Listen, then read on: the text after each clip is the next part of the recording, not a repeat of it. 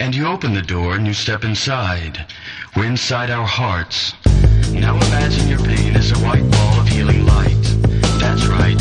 Your pain, the pain itself, is a white ball of healing light.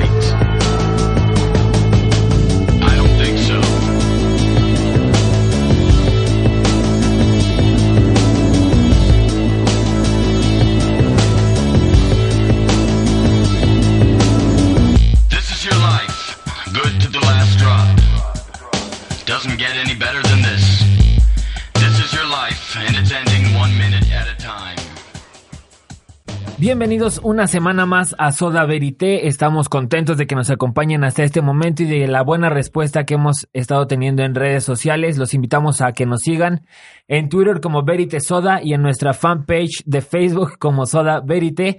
El día de hoy nos acompañan en los micrófonos Alex y Eddie. Bienvenidos. Y tenemos el Gracias, día de hoy amigo. también operador de audio Monchito está con nosotros. A lo mejor no lo podrán escuchar o a lo lejos sí. Pero no, no se pierden de mucho. Su, su voz, Ah, su voz este, es única y común. Gracias, Mark, por, por invitarnos. Gracias por estar otra vez aquí y a tocar temas muy interesantes. Hoy temas importantes para nuestro país. temas para importantes para nuestro país. Eso es eh, un punto clave. Y el día de hoy vamos a estar hablando sobre uno de los eh, directores más relevantes de nuestro país, de renombre internacional, junto con Alejandro González Iñárritu y eh, Alfonso Cuarón. Alfonso Cuarón, Los tres amigos. los tres amigos. Guillermo del Toro obtuvo su estrella en el Paseo de la Fama.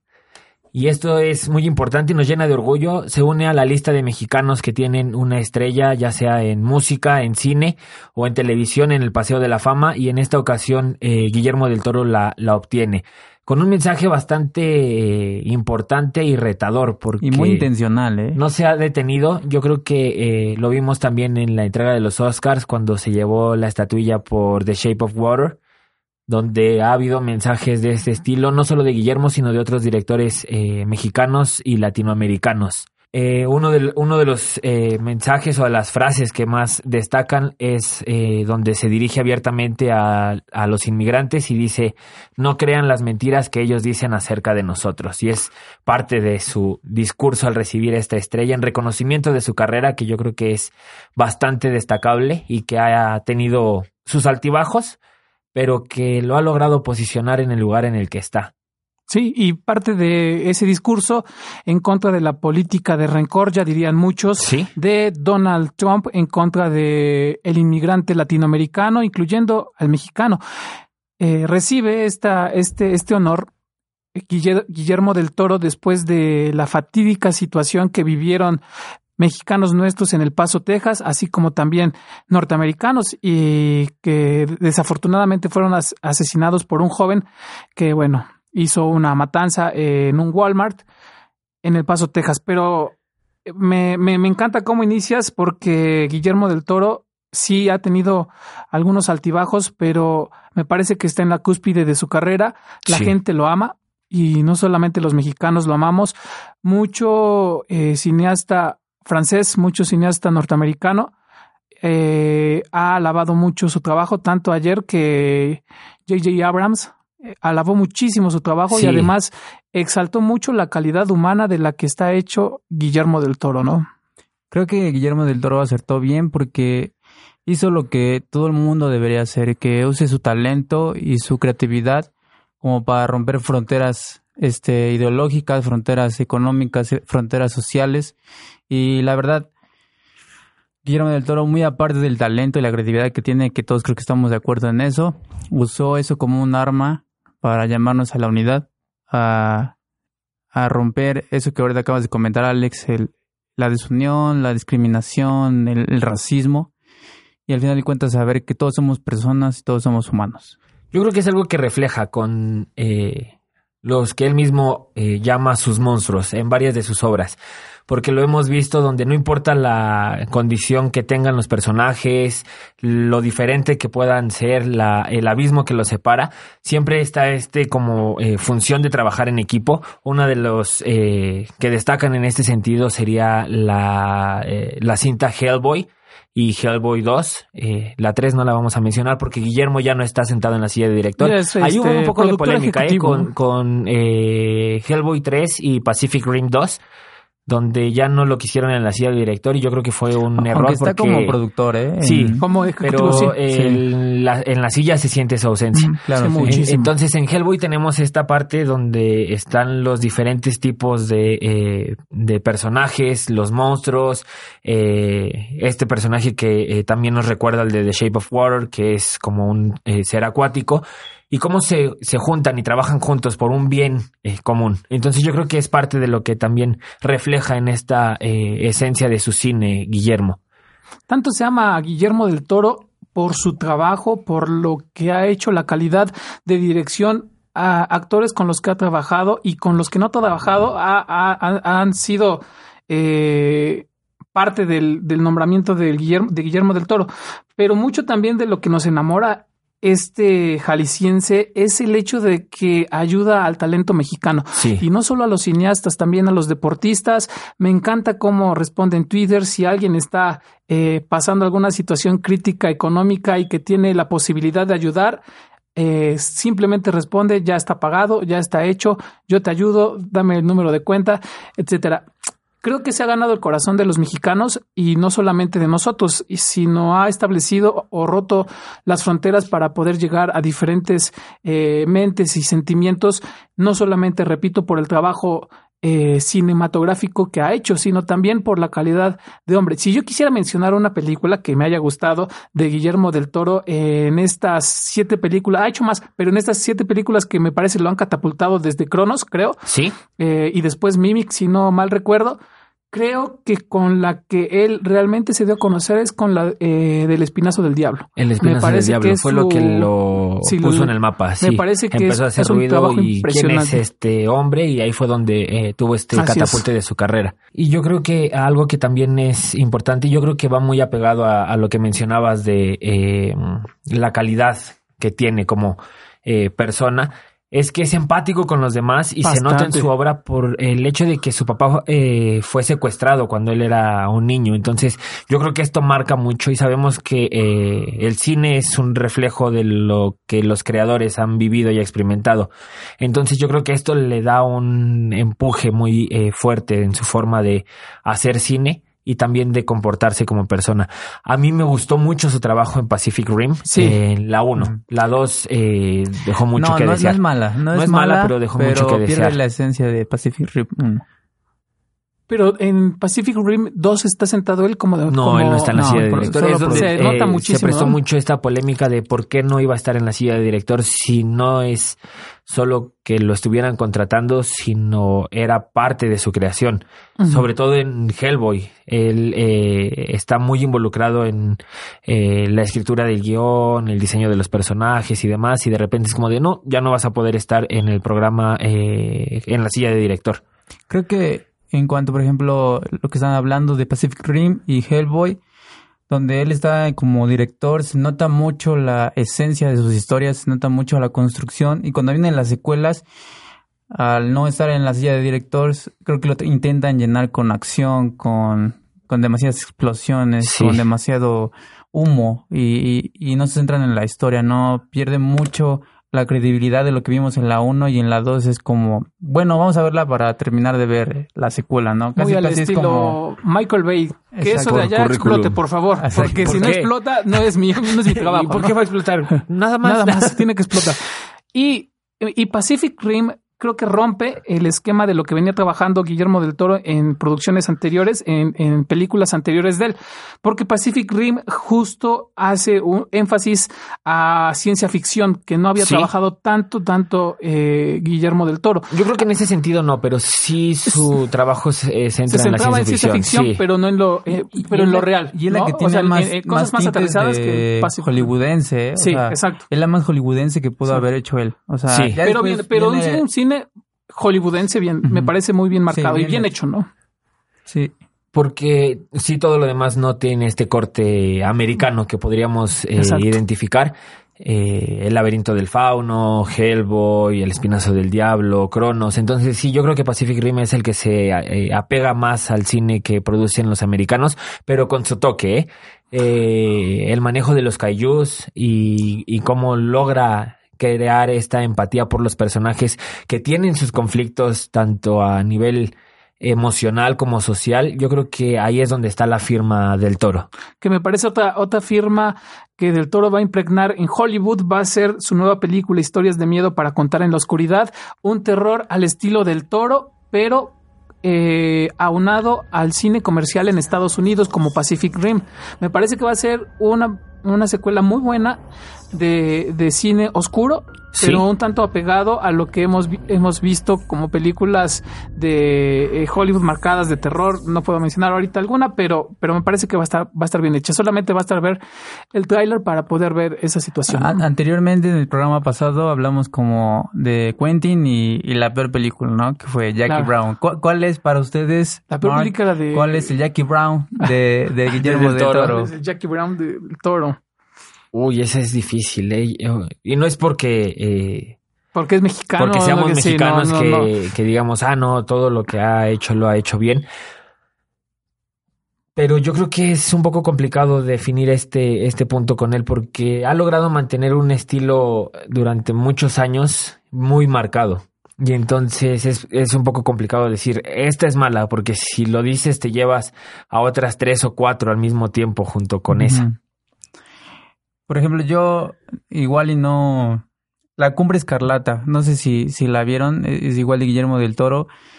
Para mí no tuvo el demasiado impacto que tuvieron sus predecesoras y las siguientes que vinieron. Aún, aún teniendo un reparto muy, muy, muy bueno, ¿qué piensan de la Cumbre Escarlata? Yo creo que fue mal vendida también. No, se, se manejó como una película eh, centrada en el terror y eh, se nos vendió como el terror americano, como este terror en el que eh, estaba una casa, había cosas raras por ahí, teníamos a dos eh, personajes y el conflicto que hay entre ellos. Y al final vemos esta película y nos damos cuenta que está lejos de este tipo de terror y yo creo que es ahí donde recae la decepción de muchas personas que fueron, que fueron a verla porque entraron con otra idea. Sí. Les voy a, dar un dato sobre eh, una de las películas que quizá a mí no me habían gustado y me sorprende ver el dato porque no sabía que la había dirigido Guillermo del Toro, que es la de Blade 2, El cazavampiros de Wesley Snipes. Entonces me parece que es una de las películas eh, no quisiera mencionar el nombre o el título de Flojas, aunque ya lo pensé, pero creo que es, creo que es, creo que es innecesario hacerlo. Pero no es la película más uh, sustancial de Guillermo del Toro en todos los ámbitos cinematográficos, eh, en guion, en, actuación, en historia, eh, en fotografía. Eh, creo que creo que puede ser una de las de las películas que, que no estaríamos hablando con tanto énfasis de los trabajos de Del Toro, ¿no? Pero yo creo que hay que reconocer que eh, Blade se cuece aparte porque es eh, una adaptación de una novela gráfica. Sí, sí. Y tiene también este, o ya se ganó este apartado de cine de culto dentro de las adaptaciones de novelas gráficas que está junto con la eh, Punisher de hace bastantes años. No tengo ahorita la, la, fecha de ese El Castigador, que fue muy mala, pero que ha logrado posicionarse dentro del cine. A mí me ha encantado esa película, ¿eh? Esa de, eh, la de, Punisher. La primera sí, la que no sé cuántos años tiene, es, es bastante eh, vieja, sí, sale Travolta. Eh, y tiene ese mismo corte esta, estas películas de Blade, entonces yo creo que no tiene la esencia tan marcada de Guillermo del Toro, y eso hay que reconocerlo porque logra mantener la línea y respetar la esencia que tiene eh, el proyecto en el que se le invitó a participar. No es su autoría, yo creo que eso tendría sí, también. Es complicado, este, como en el este caso de Hellboy también, ¿no? Sí. Pero a final de cuentas, creo que en el caso de Hellboy es una adaptación con la confianza de la producción de la empresa hacia Guillermo del Toro, ¿no? En el de decir, tú puedes crearlo, puedes hacerlo, puedes manipularlo sin que pierda la esencia, pero tienes, tienes la mano libre, ¿no? Eh, eh, sí, sí hay una complicación ahí. Y si pudiéramos y dijéramos y preguntáramos cuál es su obra maestra, ¿ustedes qué opinarían? El laberinto del fauno. Mira, yo, ¿eh? yo. peliculón. Sí. la gorra civil en España, es correcto. Mira, yo soy con un poco más, con Guillermo soy un poco más ambiguo. Eh, para mí uno de los retos más grandes que él enfrentó y aún así, aún así sacó una gran calidad de película, yo creo que fue su Cronos, fue, creo que si no, si no mal, fue su ópera prima. Sí. Y la verdad, eso lo catapultó para que muchos del otro lado, los gringos le pusieran ojos encima a él como un gran talento a que explotar. Eh, es lo que tú decías, Alex, con muy poco presupuesto creo que formó una historia tan increíble y el, típico talento que tiene y el increíble talento que tiene de, de ese misticismo, de los monstruos, lo que es su, su estilo, lo reflejó en una cosa tan pequeña, tan pequeña, que fue Cronos. Y aún el personaje que, que constituyó eso. Sí, me parece también que yo elegiría esta película, Cronos, su ópera prima, su primer obra donde fue reconocido internacionalmente y de las que curiosamente mucha gente que aclama a Guillermo del Toro, pocos conocen Cronos y creo que tendríamos que partir de ver su película, esta, para poder hacer la crítica sobre, sobre el nacido en Guadalajara, Jalisco. Y, es una gran lección, ¿eh? porque hoy, hoy muchos que están iniciando la carrera de cine o este mundo audiovisual, y- y hemos escuchado muchos casos, muchos jóvenes de hoy se escudan en que es que no tengo la mejor cámara, no tengo el dinero para hacer mi proyecto. Sí. Y es una gran lección para todos nosotros que aunque con poco dinero, la mente no tiene límites ni la creatividad. O sea, Y, yo- y- y ese es un punto bastante destacable. Guillermo del Toro es uno de los que puede eh, jactarse o presumir de esto. Y se suma a la lista, a la lista de otros directores que lo han eh, reconocido en diferentes casos. Stanley Kubrick dijo si alguien quiere hacer películas que tome una cámara y se ponga a grabar Exacto. lo que tiene que grabar.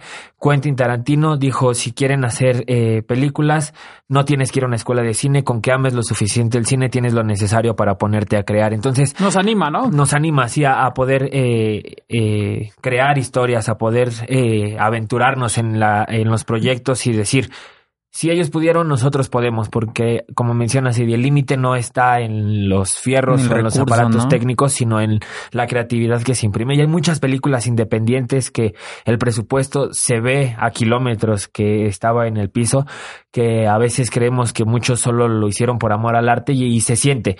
Y, y ahí es donde podemos ver muchas veces cine destacable y que luego los directores empiezan a, a tener este crecimiento que los lleva a posicionarse dentro de la industria porque lograron destacar no por lo que hicieron eh, a lo mejor en el apartado de efectos especiales o técnicamente, sino porque sus historias fueron muy buenas. Y yo creo que el laberinto del fauno tiene este apartado especial porque ya em, eh, era un Guillermo más maduro. Sí. Ya habíamos atravesado Blade, Hellboy 1, Cronos, El Espinazo del Diablo, y como que ahí es donde logra amacizar todo eh, el recorrido que llevaba en su carrera y nos da una película que es muy buena, que tiene este toque perturbador que a veces te hace no querer mirar la pantalla, pero llevado con una maestría en cuanto a la narrativa de la película muy buena. Muy, muy, a ver, muy independiente para ustedes que La forma del agua, creo que ya ha sido, ha- ha sido su película más premiada, ¿no? De, de todas. Sí, Pero así para ustedes, no, no importa la opinión de la academia ni de nadie. ni la crítica especializada. Bueno, ellos sabrán Nosotros por qué lo hacen, crítica ¿no? especializada. ¿Ustedes creen que ese Oscar debía haber llegado antes y no hasta La forma del agua? La crítica es muy especial con, con el cine extranjero, muy, muy selectiva con el cine y más con el cine latinoamericano. Sí. Entonces, sí tenía que haber llegado, pero la regla te dice que no. O sea, la regla del crítico Sí. eh, hollywoodense, norteamericano, comercial, te dice que definitivamente no, hasta que se le abrieran otras puertas, ¿no? Y creo que lo, lo hizo bien. Y a final de cuentas, eh, eh, no es injusto, me parece, injusto. Ni, ni, ni antes, ni, ni, antes que no haya sido, y mucho menos ahora, ¿no? Pero es muy buena pregunta. A final de cuentas, creo que eh, los tres amigos, en el caso de estos tres, Guillermo, Cuarón y el negro, Iñárritu. están abriendo ese, ese, ese, esa apertura para el cine comercial en Estados Unidos. Vamos a llamarlo, vamos a llamarlo este comercial, que a final de cuentas eh, eh, eh, no lo es, ¿no? A final de cuentas es, cine, ¿no? Y yo creo que aquí no habíamos mencionado la forma del agua durante todo este tiempo que llevamos hablando y yo creo que eso es interesante porque pese a que es la película que más premios ha tenido, nominaciones, hizo un buen de ruido alrededor del mundo, no logra tener este peso Guillermo del Toro. Y yo creo que el Oscar debió haber llegado antes, eh, pero hay algo importante que aclarar y yo creo que Roma de Alfonso Cuarón es un ejemplo muy claro. Estuvo nominado en dos categorías, mejor película de habla no inglesa y mejor película. Muchas personas eh, empezaron a tener como que este conflicto en el cerebro de por qué está nominada dos veces a Mejor Película. Mejor Película extranjera es un premio en el que se reconoce a la nación de donde proviene la película y cuando es Mejor Película o Mejor Director ahí sí es la película aislada de eh, independientemente de quién la dirigió, de qué país proviene, de en qué idioma está hablada, podría estar hablado en eh, Afrikaans, que es un dialecto cruzado de África con francés y podría estar en la categoría de mejor película. Entonces yo creo que este es un punto en el que Guillermo, con el que podemos medir el trabajo de Guillermo del Toro. Sus películas podían haber entrado a mejor película de habla no inglesa, pero a lo mejor no estaban en el punto de entrar a la categoría grande. Y yo creo que El laberinto del fauno tenía ahí una cuestión interesante. Había la guerra civil de España, se aborda desde un punto de vista eh, distinto, desde el punto de vista infantil, desde la mujer que se queda en casa hay un tema fuerte, un aborto espontáneo, eh, y luego está la forma en la que maneja el idioma, este cruce entre español, España y el inglés, yo creo que fue lo que no logró hacer que catapultara. Si hubiera respetado a lo mejor eh, que se hablara toda la película en un castellano o que se hablara toda en inglés, le hubiera dado a lo mejor un mejor resultado. Sí, me parece que sí. Muy buen apunte. Pues enhorabuena para Guillermo, ¿no? y, que siga levantando el cine mexicano muy, muy alto. Creo que estos últimos años, la verdad, le ha ido muy bien al cine mexicano. Una tras otra. Y, viene más, ¿eh? Porque estos tres amigos no se detienen por nada y, y, es a la misma un impulso para la gente que viene abajo, para todos los que nos dedicamos a este medio pero también para ellos mismos. Para los cuarones están haciendo algo interesante. el hijo y el eh, papá, claro. Y, y, y, resaltar lo que hace del Toro otra vez con las personas, ayudar a la industria, a los jóvenes, a los emprendedores. En Guadalajara, en su natal Guadalajara, realiza lo que es el Centro de Animación Internacional, que le llama el Taller de Don Chucho, que precisamente es un lugar donde se prepara a los jóvenes cineastas en la animación en la dirección de cine, y obviamente pues está ubicado en Guadalajara, da becas por doquier, eh, eh, eh, cabe resaltarlo, obviamente si tiene las aptitudes y actitudes que, que se requiere, ¿no? En el ramo. Y qué importante es esto, que siga eh, realizando la labor tanto social ah, como cinematográficamente. Y dice, porque estamos buscando a los futuros cineastas mexicanos. Me encanta, me encanta porque eh, creo que es el que más ha elevado a la, a la población juvenil para poder proyectarlos en un futuro, más que los otros dos eh, personajes. Pero al final de cuentas, pues eso nos abre, con que ellos hagan el cine que estén haciendo y nos motiven a hacerlo, me parece que eso es suficiente para los demás. Abre línea para todos los demás que vamos atrás de ellos. Ahora, algo que queremos hacer es reconocer el 20 aniversario de dos grandes películas que han entrado en la lista de películas que debes ver antes de morir. Una de ellas, El Sexto Sentido con Bruce Willis en 1999 y otra El Club de la Pelea, que eh, de estas dos es eh, mi favorita y está dentro de mi top 10 de películas favoritas. Estoy Yo creo que son obras que sí o sí tienes que ver. Hay, eh, estamos mencionando una película del cine de terror que a lo mejor no es del agrado de todos, pero que esta te guste o no te guste, tienes que verla. Sí, eh, sexto sentido, yo la vi de niño, literalmente. es lo que mismo que iba a comentar, era de, chico De niño, de niño. Moncho, ¿la viste cuando eras niño? Sí, yo, yo también la vi cuando era niño. Creo que no es cine para niños, pero... sí, sí me quedó, me dejó muy perturbado, así, fuera de shock. O sea, creo que esas películas que la vi una vez y tardé años para volver, a verla. Para del impacto que causa. Sí, Es, es muy fuerte lo que se aborda. Yo creo que... Pero también narrativamente está muy bien estructurada. La narrativa anacrónica nos lleva a, a este este punto en el que no sabemos cómo está construida la historia, a perder un poco el piso, dejarnos llevar por lo que está... Y a perder el miedo. Y a perder el miedo, Porque al principio el, director, que por cierto es Night Shyamalan. Night M. Shyamalan. No sé si, si lo aborda así, si quiere hacerlo así, pero los primeros 40 minutos es para tirarte al piso y no ver la película de niño. Mm. Pero conforme, también ¿eh? hay muchos a los que les causa impacto fuerte, sí. Pero los últimos 40 minutos precisamente es abordar el tema de la muerte de una manera eh, natural y tratar de aceptarla, porque el hecho de que él está hablando, el niño está hablando con los muertos y los muertos no lo estén asustando, sino les estén pidiendo ayuda para resolver casos, eso me encanta porque a final de cuentas te hace pensar que ellos no están para asustarte, ni tampoco Sí. la película para asustarte, sino para hacer una reflexión o una introspección también de tu propia vida o de la vida de los demás, ¿no? Y es un plot twist bien interesante porque lleva este ritmo donde el niño se esconde, tiene miedo, no quiere hacer nada, hace su nicho con santos de todos los países posibles, Sí. sabidos y por haber, Sí.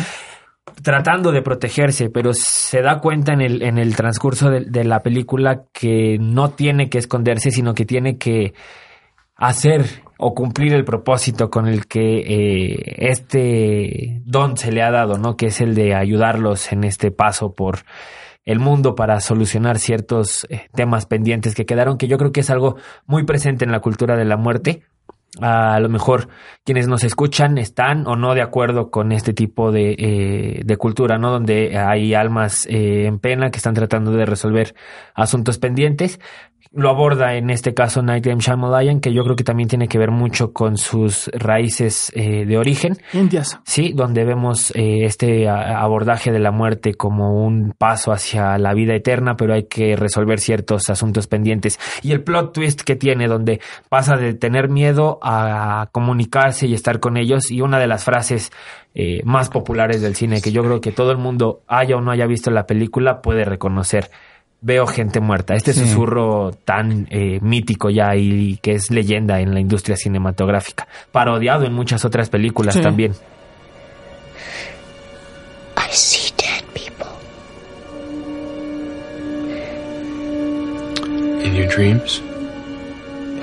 Creo, creo que es una de las películas donde encuentra un punto de madurez entre el terror que te asusta y, y el terror que te hace razonar y te hace pensar. Porque muchas películas creo que son tienen al terror físico y otras como al terror psicológico, ¿no? Y, y creo que esta aborda muy bien, maduramente, porque de niño y aún de adulto te genera miedo, pero aún así quieres seguir viendo la película porque no es tan visceral y no es tan, tan, tan visual sino el hecho de que un niño te diga, veo gente muerta, creo que si lo escuchas en la realidad hoy en día, en vivo, así, obviamente pues sales corriendo, ¿no? O sea, sí te asustas en hechos reales, ¿no? Pero el hecho de verlo en una película y cómo te aborda y te envuelve es digno de admirar y por eso creo que trasciende esta película y es marcada por muchos. Sí, muchas películas se estrenan año con año y pocas son las que son recordadas y se les eh, celebra un aniversario. Yo creo que eh, lo que acabamos de mencionar es uno de los casos en los que logra trascender las barreras del tiempo y que no importa que haya salido hace 20 años, la ves ahorita y te sigue volando la cabeza, así como lo hizo el Club de la Pelea. Esta película que se ha posicionado dentro del corazón de muchos admiradores del cine, de Brad Pitt, de Edward Norton, de eh, este tipo de eh, cine con corte independiente, Sí. porque no lo es, pero tiene muchos de los tintes y la esencia de lo que es el cine independiente, donde el personaje principal interpretado por Edward Norton ni siquiera tiene un nombre, Nunca es revelado. El nunca es común, revelado. ¿no? ¿Lo conocen? o como el narrador, pero es un nombre que se le ha dado en foros, en redes sociales, eh, que la crítica le dio porque a la hora de tener que escribir sobre la película, cómo le pongo a Edward Norton. Y yo creo que la forma en la que logran llevar la narrativa de esta película es vuela, vuela cocos hacia el final, Sí. donde se revela precisamente que Que es es, el mismo, lo que ¿no? está pasando, esta desdoble de personalidad. Yo creo que sí, a todos los que la vieron por primera vez los dejó en shock. Sí, eh, bien dices, desde el principio de la película inicia con un corte de disco que me encanta porque habla de la doble personalidad. Empieza con un tono eh, muy tradicional y clásico y luego hace un corte de disco rayado para empezar con un rock un poquito alternativo y desde ahí, si ya viste la, la película por primera vez y la vuelves a ver, entonces dices, wow, el director estuvo pensando desde el principio la doble personalidad. Y en el caso de Taylor Dunder, que es el- la creación de este personaje de Edward Norton, de- de- del protagonista, que Taylor está dedicado a ser el alter ego, me parece, ¿no? Si lo viéramos desde, Sí. eh, Sí. Eh, desde ese punto de vista, es el alter ego de este personaje que es creado con el fin de hacer lo que quiera, de sobresalir, de, de tratar de realizarse en situaciones que se puede ver como supremo o como autoridad o como líder. Y en este caso, pues funda lo que es el Club de la Lucha o el Club de la Pelea que son peleas eh, Clandestinas. clandestinas, todo, todo, todo por debajo del agua, evidentemente, hasta que llega al punto de hacerlo evidente. Se así sale de control. Se sale de control. Ah, ¿no? es algo que aborda toda la. que llega a abordar todo el pueblo o la ciudad donde se desarrollan los hechos. Y algo que también aborda y que a veces se trata poco es las relaciones interpersonales.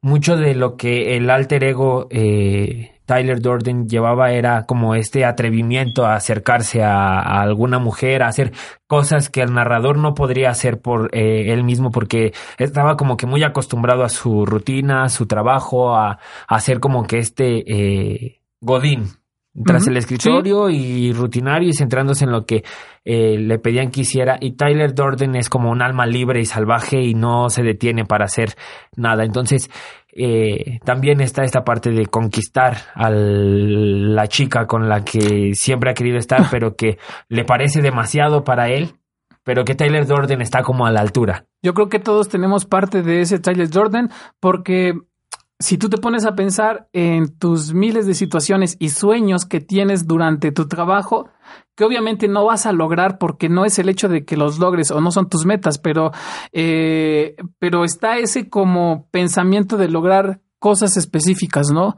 Y en el caso de, de Tyler, él es el alma libre, como dice Mark, que puede hacer lo que él quiera con la vida, e inclusive cosas que se salen de control, inclusive cosas que están fuera de la ley. Entonces, eh, es una película que al principio no tuvo el impacto que se hubiese querido tener, pero con el tiempo se ha vuelto cine de culto Sí. y que los críticos la han elogiado bastante, pero con el paso del tiempo, Mark, porque al principio, pues la, eh, la taquilla no fue lo que esperaban. No. La productora dijo, no fue lo que yo quería. El director que fue elegido entre cuatro personas, que es David Fincher, tampoco, eh, pues defendió su trabajo, pero también fue muy criticado, ¿no? Y con el paso del tiempo creo que elogiaron lo que se hizo con el Club de la Pelea. Creo que David Fincher es uno de sus eh, trabajos más honestos, donde él se desenvolvió como él es, eh, sin centrarse tampoco mucho en la casa productora, en qué es lo que querían, qué es lo que no querían, sino que se permitió tener esta libertad creativa, se permitió hacer un Tyler Durden para realizar que aunque eh, tenía la el- película. el, eh, la regla o los límites de que era una película que estaba siendo adaptada por una novela gráfica. Sí. Sí. Entonces también eh, la productora dijo, te entrego esto, ¿qué vas a hacer con ello? Tyler, pues, a final de cuentas hizo lo que quiso, ¿no? Pero Yo creo que algo complicado bueno. es tener a Fincher en la silla de director y a Edward Norton actuando, porque es eh, muy sabido que tiende a no obedecer lo que los directores o productores dicen, a modificar guiones sobre la marcha y que tiende a ser eh, el pesadito en el set. sí, Sí, se, se quiere sentar en la silla de director sin serlo. Ah, Un dato curioso también es eh, la participación de Elena Boham Carter, que es eh, la esposa de... Sí. eh, Tyler. de Tyler y eh, su personaje tiene como estos puntos donde a veces está como muy firme, muy serio, pero su verdadero yo es como muy desaliñado, descuidado y demás. Le pedí a los maquillistas que trabajaran con eh, su mano no dominante. En, los en el caso de los diestros, que trabajaran con la mano izquierda y de los zurdos con la mano derecha para que se notara más este eh, estilo desaliñado del personaje.